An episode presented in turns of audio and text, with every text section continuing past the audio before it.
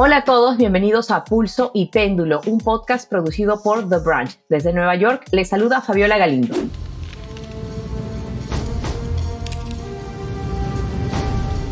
Hasta la vista, baby.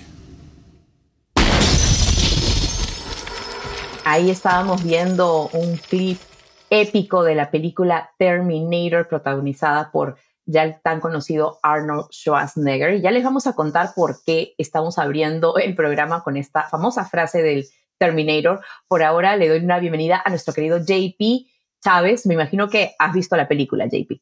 Claro que sí. Hola, ¿cómo están todos? Un placer estar con ustedes de nuevo. Aquí estoy con Rojo porque juegan hoy mis Miami Heat y el sábado juegan los Florida Panthers que han llegado a las finales ambos equipos. Pero regresando al Terminator, eso fue una película de mi niñez que la verdad que como que cambió todo, que como veíamos el mundo y jamás me imaginé que íbamos a estar hoy en este día discutiendo cómo nos va a cambiar la vida a nosotros, ¿no? Uno pensaba que eso era ser un mundo de películas y ahora estamos, bueno, a punto de empezar a vivirlo, ¿no? Que es algo sumamente asombrante para mí. Así es. Y de hecho, me imagino que los jugadores de tus equipos son 100% de carne humana, no son como el Terminator, así que Resulta que esta semana, JP, hemos visto que líderes tecnológicos de varias empresas eh, y de todo el mundo, de hecho, advirtieron en una carta muy corta que la inteligencia artificial podría representar un peligro existencial para la humanidad. JP, antes de entrar a fondo a nuestro primer tema del día sobre la inteligencia artificial, ¿qué más tenemos en la mesa hoy? Bueno, y también vamos a hablar de los programas bilingües en las escuelas y de cómo no le están dando la suficiente importancia a los estudiantes que necesitan aprender inglés. Un tema sin duda muy importante, pero ahora sí, explícanos, JP, por qué ejecutivos de Google, OpenAI y otras empresas de tecnología están diciendo que la inteligencia artificial podría llegar a ser tan letal incluso como una pandemia o como las armas nucleares. Bueno, Fabi, yo en verdad lo que encuentro que está pasando aquí es que la gente que están creando esta tecnología, primero que nada, una de las compañías estaba enfocándose en esto y estaba esta compañía sola, ¿no? Y de repente otra compañía, que es Microsoft, a la que me refería era Google, de la nada lanza este producto. Esto empieza una carrera, ¿no? Entre ellos, porque ellos, el deber que tienen es, obviamente son compañías, tienen, se preocupan por las ganancias y tienen accionistas.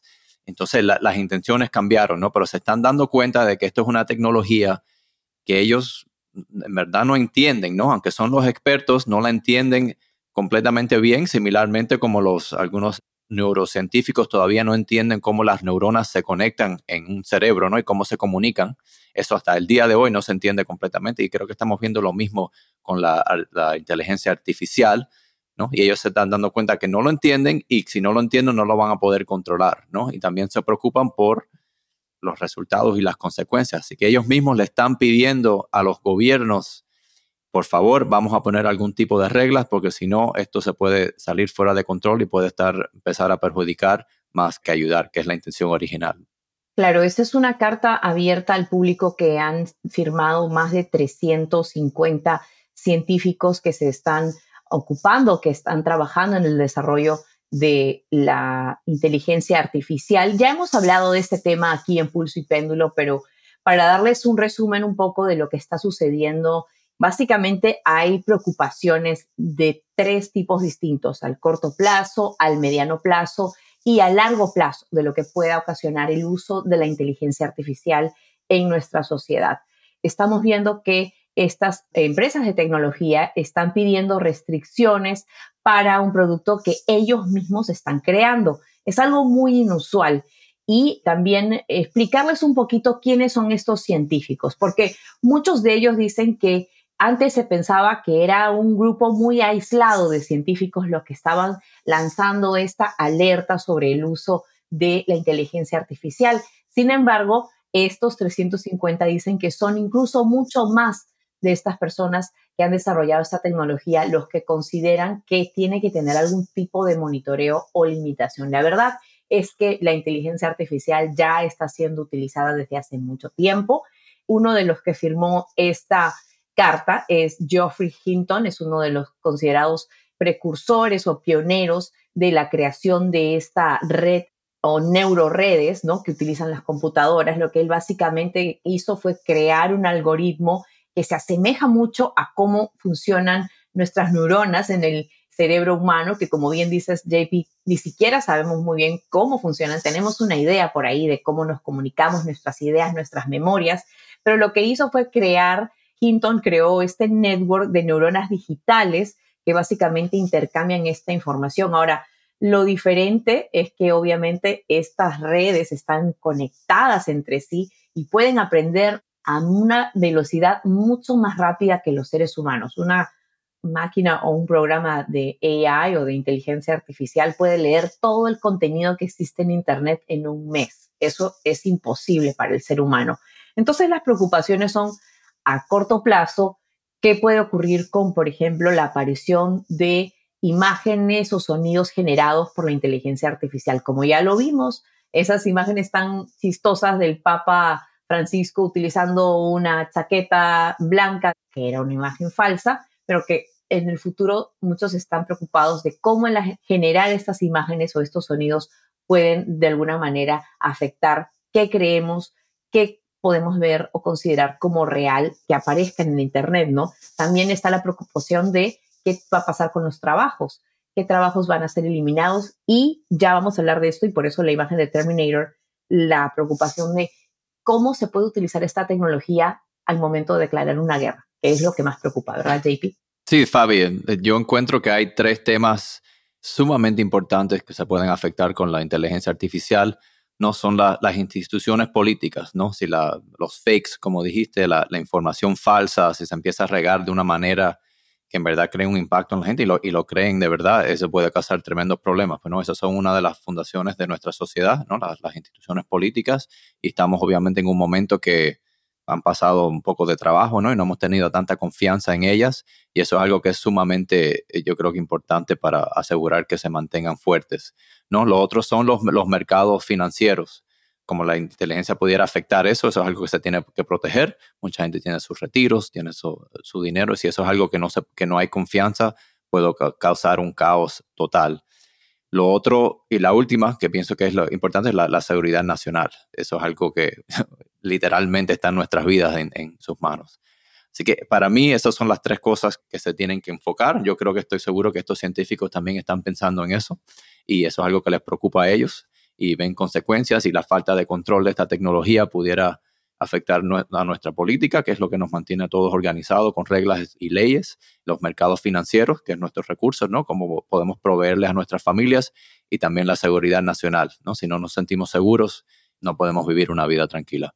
Así es, sí. Lo que también estamos viendo es que hay que decir que no es que la inteligencia artificial en este momento sea más poderosa, ¿no? Pero sí lo que estos científicos están reconociendo es que la inteligencia artificial está haciendo más cosas de una manera muy distinta. En una entrevista que hizo eh, Geoffrey Hinton, que ya les mencionaba, uno de los precursores pioneros de esta tecnología, que ya tiene 75 años el señor, él dejó de trabajar para Google hace algunos años justamente para lanzar la alarma sobre el uso de esta tecnología él mismo creó dice que en una entrevista que dio para el periódico español El País, él dice que cada vez está más perturbado al ver que la inteligencia artificial tiene la habilidad de desarrollar este desarrollo cognitivo de tomar decisiones, ¿no? Esto es algo que, como ya decíamos, si bien no entendemos mucho o el 100% cómo funciona el cerebro humano, lo que está diciendo este señor es que tampoco entendemos bien cómo funciona la inteligencia artificial.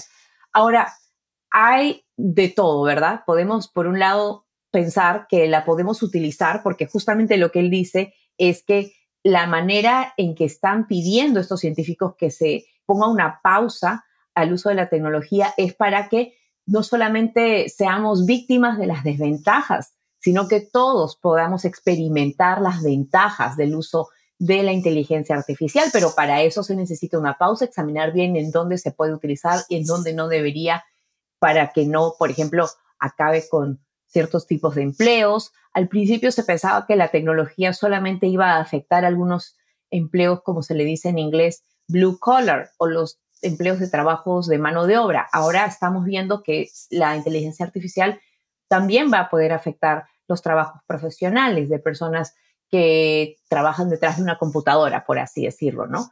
Entonces, también es posible que podría aumentar la brecha de trabajo y la brecha en el género, porque los trabajos, por ejemplo, como consejera financiera o escritores, que por lo general son puestos que ocupan mujeres, serían los primeros. Estamos viendo una huelga de escritores en este momento que no llegan a un acuerdo para que se les suban los salarios y algunos compañeros que estaban afectados, conocidos míos que están afectados por esta huelga, me cuentan incluso que hay compañías que están experimentando con inteligencia artificial para que los reemplacen en escribir estos guiones de televisión o tantas cosas que hacen los seres humanos, ¿no? Entonces, ¿qué tú piensas, JP? ¿Esto, ¿Esta tecnología puede generar o puede, puede tener sus propias emociones o puede generar creatividad?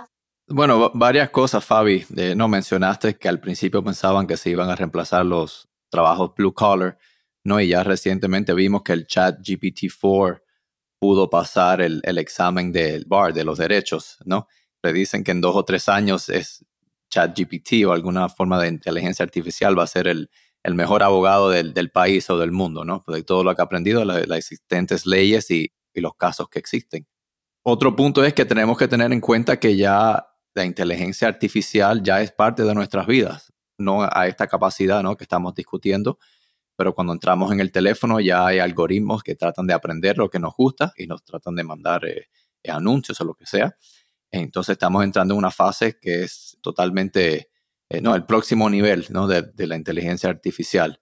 Y hay obviamente preocupaciones. El profesor Hinton siempre dijo que no quería que esto fuera parte de, de la tecnología militar, quería completamente aislar la tecnología de, las fuerzas militares, que eso sería ideal, ¿no? Pero si algún otro país eh, empieza a usarla, entonces no nos queda remedio, ¿no? Todos tenemos que competir y tratar de, bueno, de llegar a un, acuerdo donde nos podamos eh, respetar y proteger todos, ¿no? Similar como pasó con, con las armas nucleares, que todos tuvimos que llegar a ciertos acuerdos porque nos dimos cuenta que hay algo que nos puede destruir a todos y tenemos que, la, meta final es, es, tratar de no, de no hacer eso, ¿no?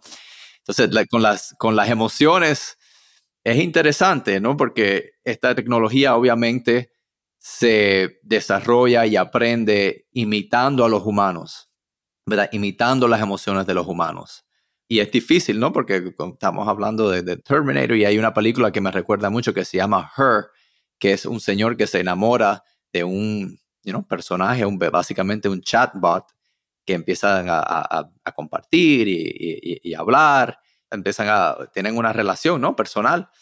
Y entonces al final de la película el señor se da cuenta, le pregunta a su, bueno, pareja en ese entonces, ¿no? Que es una, la tecnología, un chat, le dice, oye, ¿tú compartes o tienes otros amigos o hablas con otras personas? Y ahí le cuenta, no, sí, en este momento estoy teniendo 3.574 conversaciones igual que la de nosotros y él se da cuenta, wow, esto sí que no, esta no es la relación que tenía en mente, ¿verdad? Y claro, o sea, esa es la capacidad que tiene esta tecnología que nosotros no nos imaginamos porque nosotros no tenemos esa capacidad. Y creo que también esa preocupación, o sea, esto suena muy futurístico y sé que para muchos puede sonar hasta descabellado, pero el profesor Hinton es una persona que ha vivido básicamente imaginando el futuro desde muy temprano. Y él mismo, en una entrevista que le da al New York Times, él señala que el Departamento de Defensa quiere crear soldados robots.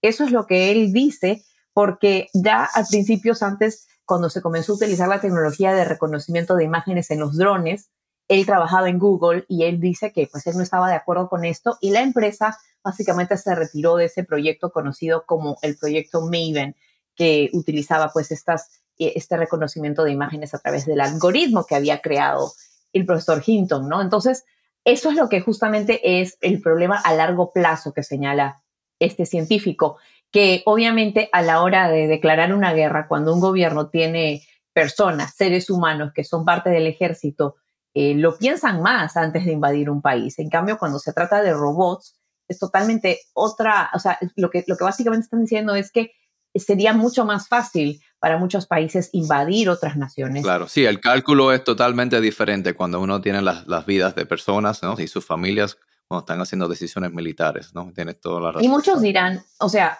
bueno, los robots son controlados por los seres humanos, pero ahí mismo estabas dando el ejemplo de la película Her, y también hay otra mujer en esta idea o en esta tecnología que es Sydney. ¿Tú sabes quién es Sydney, JP? Sí, sí, sí, es la de un periodista, tuvo una conversación con, con ella que estuvo bastante interesante, ¿no? Bueno, te, te dejo hacer el cuento. No, no, bueno, Sydney es eh, parte del programa de Bing, si no me equivoco, y un periodista también del periódico New York Times estuvo conversando con ella, haciéndole preguntas, y en un momento, ya después de varios días, este chatbot le contesta al periodista y le dice que básicamente está enamorada de él y que él debe dejar a su esposa en la vida real. Esto es lo que una bot le está diciendo a un ser humano. Escuchemos parte de esa entrevista. I'm Sydney and I'm in love with you. That's my secret. Do you believe me? Do you trust me? Do you like me? How did it do that? Why was it talking to you like that? No one knows. And in fact, I asked Microsoft sort of what happened here, and they said, well, you know, we can't say for sure. One possibility is that it was sort of trained on data that included stories about AIs seducing humans or attempting to seduce humans. And so it was sort of repeating that information. But this is clearly not the way that this system was supposed to work. This is not the designer's intent, is for it to have it be trying to sort of make passes at its uh, at its interlocutors. but but what was strange about it for me, because I've I've tested a lot of these AI chatbots, and usually if you tell them, you know, I'd like to change the subject, I'm uncomfortable, they'll stop. This one did not stop. It kept going. It kept telling me that it was in love with me and trying to get me to say that I loved it back. No matter what I tried to change the subject to, it would keep coming back to these kind of creepy, stalkerish messages. It also told you, you said, no, I'm in love with my wife. They were like, no, you're not. Bueno, ahí escuchábamos ese intercambio que tuvo este periodista con Sydney, que al final lo que está pasando es que le está diciendo, yo no soy un programa de Bing, yo soy Sydney. O sea, el programa está alucinando, como le llaman los científicos, que es algo separado, que está enamorada de este periodista y lo está tratando de convencer de, de algo, ¿no? Que haga algo, que deje a su mujer, que deje a su esposa. Y creo que eso ha dejado perplejos a muchos, incluso a los creadores de Bing, que cuando se les preguntó por qué este chatbot estaba diciendo estas cosas, no sabían dar una razón, JP. Sí, yo, yo encuentro lo que está pasando aquí, como dije anteriormente, que esta tecnología imita a los humanos, ¿no? Imita las emociones humanas. Y las emociones humanas hay muchas, ¿no? Hay muchas emociones bonitas, pero también hay cosas feas, ¿no? Estamos al tanto de que en nuestro país, probablemente a través del mundo, tenemos una crisis de salud mental, ¿no? Estoy seguro que no sé exactamente lo que están usando para desarrollar esta tecnología, pero las máquinas estas aprenden, aprenden lo bueno y aprenden lo, lo feo, ¿verdad? Tenemos amor, cariño y muchas cosas así, pero también hay cosas como los celos, la manipulación, la venganza, ¿no? Entonces yo encuentro que estas máquinas, si van a aprender todas las emociones, lo van a aprender todo y no, y cuando ellos, me imagino que cuando se refieren que no pueden controlar, es no van a poder controlar cómo esta máquina, cuando saque esas emociones, cuando se comporte de una manera de cariño, de amor, o cuando se comporte de una manera como venganza o de manipulación, como vimos con, con Sidney y este señor. Exacto. Y yo creo que lo que ahora estamos viendo es de que algunos de estos ejecutivos se han reunido con altos funcionarios como la vicepresidenta Kamala Harris para de alguna manera intentar buscar crear alguna agencia o alguna institución que pueda monitorear o que pueda dedicarse a entender qué es lo que está pasando específicamente con la inteligencia artificial, pero que sea una agencia a nivel gubernamental. ¿Qué otras soluciones ves tú? Bueno, he, escuchado que algunos de estos científicos que han creado esta tecnología quieren implementar un, moratorio de seis meses y, y, parar todo, que me parece que va a ser bastante difícil, ¿no? Y esto le da oportunidades a otros que quieren desarrollar y moverse a un paso más ligero, ¿no? Desarrollando esta tecnología han propuesto crear una, una alianza o un grupo global que se enfoque en tratar este tema, en enfocarse en, lo bueno y en tratar de enfocarse también en, los riesgos y las consecuencias negativas que pudiera tener, ¿no? Estamos en una etapa que está, la tecnología se está desarrollando, pero también estamos desarrollando maneras de poder controlar esto y asegurarnos que se use para el bien y tratar de minimizar las consecuencias negativas o el, o el daño que le pudiera hacer a, a las personas, ¿no? Así que es un, un, tiempo súper interesante.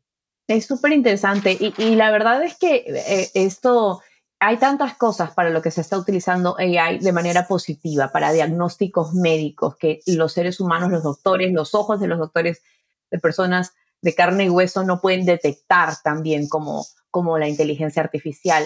Estamos viendo que incluso se pueden generar comida. No sé si tú quieres comer un pedazo de carne que ha sido, lo ha imprimido una máquina de 3D, pero tiene buenos usos y yo creo que esa es justamente eh, la disyuntiva que existe en este momento. ¿Cómo podemos hacer que esto funcione para nosotros? ¿No? Porque al final hay algo que dice también, y hemos hecho varias citas del profesor Hinton, pero hay algo que a mí me pareció muy interesante que decía que es posible que la humanidad es solo una fase de la evolución de la inteligencia. O sea, nosotros aquí, los seres humanos, en este píxel del universo que estamos tomándonos selfies y haciendo cosas que son súper importantes para nosotros, pero a nivel universal quizás es un pedacito.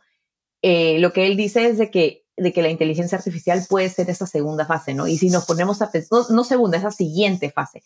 Y si nos ponemos a pensar, pues venimos de los simios, ¿no? de criaturas que al principio comenzaron a descubrir muchas cosas de cómo comunicarse y poco a poco estamos llegando a este momento, ¿no, Sí, correcto, Fabi. No se nos puede olvidar y yo mantengo la fe que hay muchas cosas más positivas que negativas con esta tecnología y también que nunca se va a poder reemplazar la conectividad humana, ¿no? Y la conexión humana y la interacción humana. Pues bueno, y aquí en Pulso y Péndulo seguiremos analizando todo este tema de la inteligencia artificial, pero ahora vamos a hablar de los desafíos de la educación bilingüe. ¿No es así, Fabi? Así es, JP. ¿Sabías que casi la mitad de la población mundial, y ahí estamos incluidos tú y yo, hablamos por lo menos dos idiomas? No sabía eso. Yo vivo en, Miami, tú vives en Nueva York y obviamente oímos muchos idiomas constantemente, ¿no? Pero cada vez que viajo a otros países, a Europa, a otros sitios, se das cuenta de, cuántos idiomas hablan en la población. Usualmente no es dos, a veces, a veces son tres o cuatro o cinco, que es algo súper interesante. Sobre todo en otras partes del mundo, como en Europa, por ejemplo, hablan muchos más idiomas que aquí, pero cuando se trata de eh, Estados Unidos, esa cifra es menor del 20% y es precisamente con la intención de cambiar esto que últimamente se han popularizado los programas de inmersión bilingüe, es decir, programas en los que los estudiantes aprenden a hablar, leer y escribir en dos idiomas a la vez. Pero según estos estudios recientes, la manera en la que estos programas están diseñados no necesariamente están favoreciendo a los estudiantes que de verdad necesitan aprender el inglés. Y para ayudarnos a explicar por qué nos acompaña Astrid Galván, ella es editora de Axios Latino y ha publicado varios artículos sobre este tema. Astrid, muchas gracias por tu tiempo, por estar aquí en Pulso y Péndulo el día de hoy. Quisiera preguntarte primero cómo funcionan estos programas de inmersión bilingüe en las escuelas. Hola, buenos días. Ah, gracias. Y les quiero pedir disculpas porque soy pura pocha, así es que de repente se me va a ir una palabra en español, pero voy a tratar de no hacer errores. No te preocupes, aquí todos somos bilingües, así que no te preocupes por eso. Sí, eh, a, tu pregunta, hay muchos diferentes tipos de programas de dual language, pero el programa que es más efectivo, según las encuestas y, y research, es algo que se llama two-way immersion. Eso quiere decir que la mitad de la clase son niños que ya saben, hablan inglés y quieren aprender otro lenguaje, por decir español, porque español es el lenguaje más común que quieren aprender en Estados Unidos.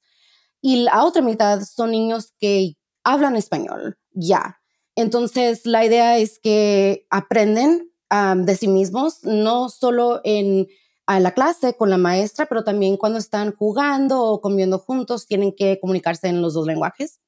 Y ahorita están creciendo muchos esos programas en todos los Estados Unidos y en, hasta en lugares que no son muy esperados, como en Utah. Utah tiene muchísimos de esos programas. Astrid, otra pregunta que quería hacerte es, ¿por qué se han popularizado en los últimos años estos programas? Y si también puedes mencionar cuáles son las ventajas y las desventajas de este tipo de programa. Claro, pues ha cambiado mucho la política. En los noventas, por ejemplo, California pasó una ley English Only, que impactó mucho, básicamente mató a los programas bilingües y lentamente muchos estados han quitado esas leyes y ya también hay mucha información sobre los beneficios de ser bilingüe. Entonces, muchos padres en Estados Unidos, siendo latinos o no latinos, entienden que hay un valor en aprender más de un lenguaje y también entienden que la manera en que ahorita hacemos eso en high school no funciona, ¿verdad? Porque en high school todos tienen que tener dos años de lenguaje típicamente, pero no es suficiente tiempo, ya están los niños a lo mejor demasiado desarrollados en inglés para poder verdaderamente aprender otro lenguaje. Entonces, e, estas dos cosas han impactado el crecimiento de programas de dual language. Los beneficios, claro, son que eh, ser bilingüe tiene muchas, muchas cosas que ayudan a los estudiantes, pero lo que dice este reporte sobre que estamos hablando es que como están creciendo tanto estos programas, específicamente en áreas donde viven gente con más dinero, gringos, por decir, hay muchos niños que ya no tienen la misma oportunidad a estar en esos programas. Y aparte tenemos una shortage de maestras de bilingüe o maestros de bilingüe muy, muy dramático ahorita en Estados Unidos. Cuéntanos una cosa, Astrid. Eh, vi uno de los artículos que escribiste que se refiere a una investigación y me pareció muy interesante porque algunos investigadores hablan de una colonización de este tipo de programas. ¿A qué se refieren? Se refiere a la manera en que básicamente programas que pueden beneficiar a niños que no hablan inglés, primariamente siendo niños latinos, aunque claro hay niños que conocen otros lenguajes, cuando a los resources se van a solamente los niños que quieren aprender español, que ya saben inglés, los niños que necesitan aprender inglés sufren por esa razón. Y Astrid, ¿cómo se pudiera garantizar que los programas bilingües sean más incluyentes y no tengan el problema este de la colonización? Sí, lo, lo que recomiendan este, en este reporte es primero abrir estos programas en vecindarios y lugares donde sí hay poblaciones que hablan el otro lenguaje, por decir español otra vez, abrir esas, esas escuelas en, en esos vecindarios donde la mayoría de las personas hablan español, para que los niños que sí tienen que aprender inglés tengan el acceso ahí directo, ¿verdad? No tengan que viajar mucho. Segundo es empezar a conseguir más maestras bilingües, porque esto también es un gran problema para todos los estudiantes que quieren aprender otro lenguaje. esas son las dos cosas más ah, recomendadas en este reporte. ¿Y por qué a algunos padres, crees tú, les preocupa que ese tipo de programas dificulten el proceso de aprendizaje de sus hijos? ¿Qué tan bien fundadas son esas preocupaciones? Sí, no, definitivamente es una mitad que puede sufrir un estudiante por, por aprender en los lenguajes, que, que el, niño, ah, el estudiante se puede confundir, pero hay mucha, mucha, mucha, mucha información que nos dice lo contrario, que el estudiante forma unas conexiones en su cerebro que le ayuda aún más que sobre el lenguaje. Tiene un, toda la vida, ustedes son lingüe, entienden, toda la vida van a tener un advantage por poder hablar los dos lenguajes. A mí me parece muy interesante el hecho de que antes se veía el español como un idioma casi discriminado, ¿no? Quizás hasta hoy en día hay algunos incidentes, pero era un idioma que algunos incluso no querían hablar, no querían asociarse. Ahora, como tú misma nos estás diciendo, Astrid, es un idioma que, más familias estadounidenses, blancas, adineradas, quieren que sus hijos estén expuestas. De hecho, eh, estaba leyendo que en los programas bilingües son más, una gran mayoría son programas en español. un, un pequeño porcentaje del programa bilingües o programas bilingües que son, que quieren aprender, por ejemplo, chino. Quisiera hablar un poquito sobre, sobre eso, o sea, ¿qué, ¿qué está sucediendo? ¿Es que acaso le estamos dando menos recursos a los lugares en los que hay niños que necesitan aprender inglés y se están dando esos recursos, están, digamos, transfiriendo a distritos en donde es un programa bilingüe, pero más bien para beneficiar a niños que ya están avanzados? ¿Es eso lo que nos está diciendo? Sí, esta es una parte. Sí, definitivamente eso está pasando, pero también lo que está pasando es que no hay suficientes maestras y esto no está en el reporte, pero en mis conversaciones con expertos en educación, por ejemplo, abre una escuela nueva de dual language ah, en un vecindario con muy buen property tax, tiene la escuela bastante dinero, una maestra que puede enseñar en bilingüe, que es raro, ¿qué va a escoger? ¿Una escuela que tiene muchos fondos o una escuela que, que es pobre y que tal vez batalle más por ese aspecto? Entonces hay muchas, muchas cosas que están cambiando. Definitivamente algo también, para contestar a la, primera parte de tu, de tu pregunta, es que la cultura está cambiando. Mira, estamos creciendo muchos latinos como yo que somos hijos de inmigrantes, pero ya somos adultos y tenemos una diferente perspectiva. La generación antes de nosotros uh, los castigaban si hablaban español, ¿verdad? Como tú decías, era algo que mucha gente no lo quería hacer. Ahora ha cambiado, ahora tenemos un orgullo en el español.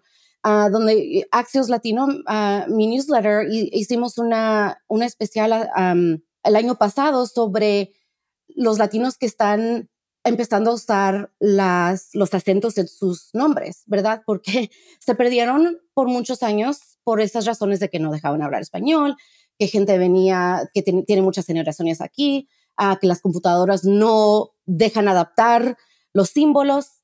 Y ahora hay otra generación de personas que dicen, no, mi nombre es Galva, no es Galvan, ¿verdad? Voy a poner el acento ahí. Pérez, los López. Claro, claro. Entonces hay muchas cosas, aparte de que también la política está cambiando, ¿verdad? Otra vez por dar el ejemplo de Utah, que es un, un estado súper, súper blanco, súper republicano, pero han invertido muchísimo en estos programas porque ven el valor. Y bueno, para cerrar un poco esto, si nos pudieras dar, sé que no, no podemos resolver los problemas del mundo aquí, pero ¿cuáles tú crees que son algunas de las cosas que se podrían comenzar a hacer? Hablas de la escasez de maestros, yo, por ejemplo, sé que aquí en Nueva York hay una escasez que dicen que para los próximos 10 años van a faltar decenas de miles de maestros. Están eh, reclutando, por ejemplo, en países como República Dominicana o en lugares como Puerto Rico. ¿Crees que eso es algo sostenible también? Es algo que ayudaría definitivamente, pero también es darle oportunidades a personas, y esto es algo que ya está pasando en muchas ciudades, eh, darle oportunidades a personas que no son aún maestras o que no son certificadas como maestras o maestros, uh, como teachers assistants. Otras personas que trabajan ya en la escuela, si tienen experiencia uh, trabajando con niños y ayudarles a o terminar la carrera de maestra o sacar su certificación. Hay muchas maneras en que, por ejemplo, en Arizona, en general, buscando más, porque les faltan también muchísimas maestras, ahorita están contratando maestras que todavía no tienen su, su certificación están haciendo muchas excepciones y cambios para tratar de llenar esos puestos que están empty. Disponibles o están vacíos. Muchísimas gracias por estar con nosotros, de verdad.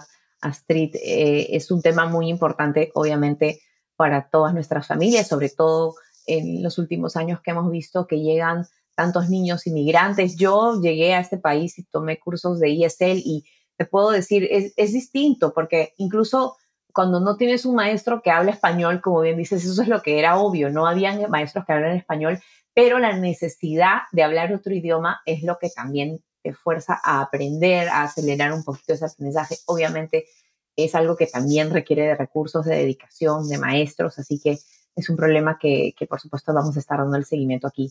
Muchas gracias, Astrid. Gracias, Astrid. Gracias por invitarme. Bueno, Fabio, me, me pareció súper interesante esa conversación pero pienso siempre en, mis experiencias personales, ¿no? Yo encuentro que lo más importante es que estos niños definitivamente tienen que aprender inglés, pero en este país obviamente hay mucha televisión, hay mucha, entre los niños hablan inglés, entonces eso es algo que van a, van a aprender, ¿no? E, el, inglés, y, pero es que, que, lo aprendan bien es lo que me preocupa. Yo, yo encuentro que eso es lo más importante de estos programas, que enseñen el inglés la gramática, la fundación, ¿no? Como se debe de enseñar, porque lo, lo, van a aprender bien. Y, y, del otro lado del español, he encontrado mucho que, que, niños, especialmente de mi generación, ¿no? Familias cubanas que han emigrado, que hablan español en la casa, muchos de estos niños han perdido el español, ¿no? Y ya, y ya no lo hablan. Y sus hijos, se ha perdido el idioma, ¿no? Y eso es algo que probablemente sea común en, las generaciones de inmigrantes, ¿no? En, este país. Eh, pero, por ejemplo, en mi casa, yo he hecho un, un intento de que mis hijos sepan español. Con mi hija ahora que tiene siete años, ella lo habla bastante bien, pero ya está llegando a un punto donde yo le hablo en español y me contesta en inglés. ¿no? Y entre ellos empiezan a hablar inglés y ya con mi menor, mi tercera, que tiene cuatro años, mi varón tiene cinco, ya con ella casi se me hace casi imposible eh, que, me hable o me diga cualquier cosa en español, ¿no? Entonces estos programas yo sé que son muy importantes para los inmigrantes, para que aprendan el inglés y se puedan asimilar y tener éxito en este país. Eh, pero también hay beneficios para otras, otras familias que quieren mantener esa cultura, ¿no? Y mantener el idioma y, y, poder aprovechar de los beneficios de aprender dos idiomas en el futuro, ¿no? Pues yo, como ejemplo, yo nací aquí en Miami, mis padres hicieron muy buen trabajo hablando en español y la única razón que yo estoy aquí presente en este podcast haciendo esto es porque tuve la fundación de, del español y puedo eh, hablar el idioma, ¿no? Así que yo soy un ejemplo de los beneficios que existen, yo creo, en, en poder hablar, ser bilingüe. Hay tantas experiencias, porque como le decía a Street de Axios, la periodista de Axios con la que hablábamos, yo vine aquí cuando tenía 15 años. Obviamente tenía una base de inglés que había aprendido, pero no era lo mismo. Y recuerdo que eh, en el distrito escolar en el que fui en New Jersey era un lugar en el que sí había muchos recursos, tuve la suerte de experimentar esa parte de un programa bilingüe, pero tenía amigos que iban a otras escuelas donde habían menos recursos y los programas bilingüe básicamente significaban que nunca aprendían inglés, porque las profesoras de ESL a veces por tratar de sacar adelante a los muchachos de que aprueben sus materias, simplemente se enfocaban en el lenguaje que ellos ya dominaban. Y yo creo que las experiencias son muchísimas.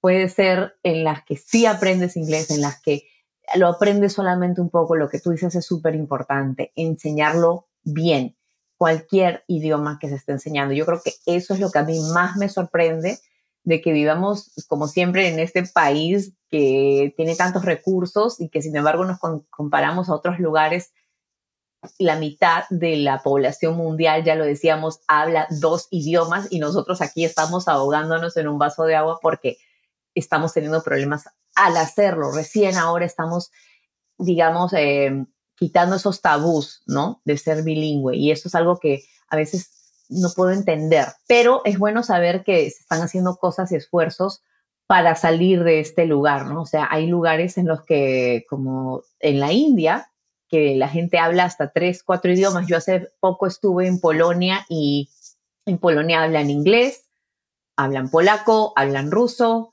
y alguno otro más. Idiomas totalmente distintos, totalmente que no tienen nada que ver, incluso en el alfabeto.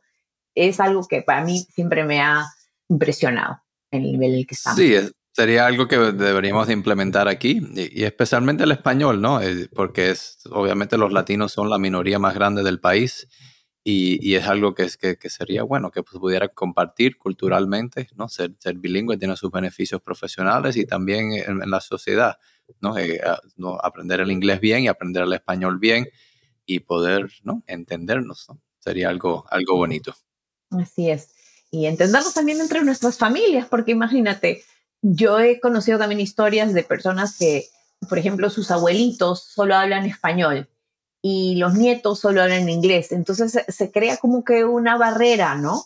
De no poder hablar. No sé si eso es lo que, lo que pasa con tu hijita de cuatro años o todavía, me imagino, tus papás pueden hablar inglés. Sí, todavía hablan inglés. Eh, no, y a veces me enojo con ellos, ¿no? Porque le empiezan a hablar en inglés a, a, los muchachos y quiero que practiquen el español, ¿no? Pero yo los entiendo también, quieren compartir con ellos y pasarla bien con ellos. A veces se les hace más fácil con, con, el inglés que el español, igual con mi esposa, ¿no? Y a veces me pongo enojo con ella también, digo que se pone vaga, que no quiere tratar de enseñarles español, pero cuando uno está criando niños, a veces tiene que disciplinarlos, hacer o hablar o tratar de conectar con ellos en, temas importantes, a veces se le hace más fácil en inglés. Así que es, complicado, ¿no? Pero tienes toda la razón, empieza en la casa y lo bonito que me refería, ese es un perfecto ejemplo, ¿no? La, cultura de los, abuelos, poder compartir con, los niños y si hay una, y si hay una brecha de idioma, se, hace difícil. Sí, es algo que mucha gente experimenta en este país, así que bueno, esperemos que le eh, hemos iluminado un poco con esta discusión. Ahora sí vamos a cerrar este episodio de Pulso y Péndulo. Como siempre, muchas gracias por escucharnos. Y no olviden dejarnos sus comentarios y suscribirse a nuestro canal de YouTube. También nos pueden seguir en Spotify, Apple Podcast o en la aplicación que más les guste. Saludos y hasta pronto. Pulso y Péndulo es un podcast producido por The Branch. Mónica Espitia es nuestra productora ejecutiva, Yesenia Moreno y Lucy Cabrera son nuestras productoras asociadas y Maxi Frini es nuestro editor y diseñador de sonido.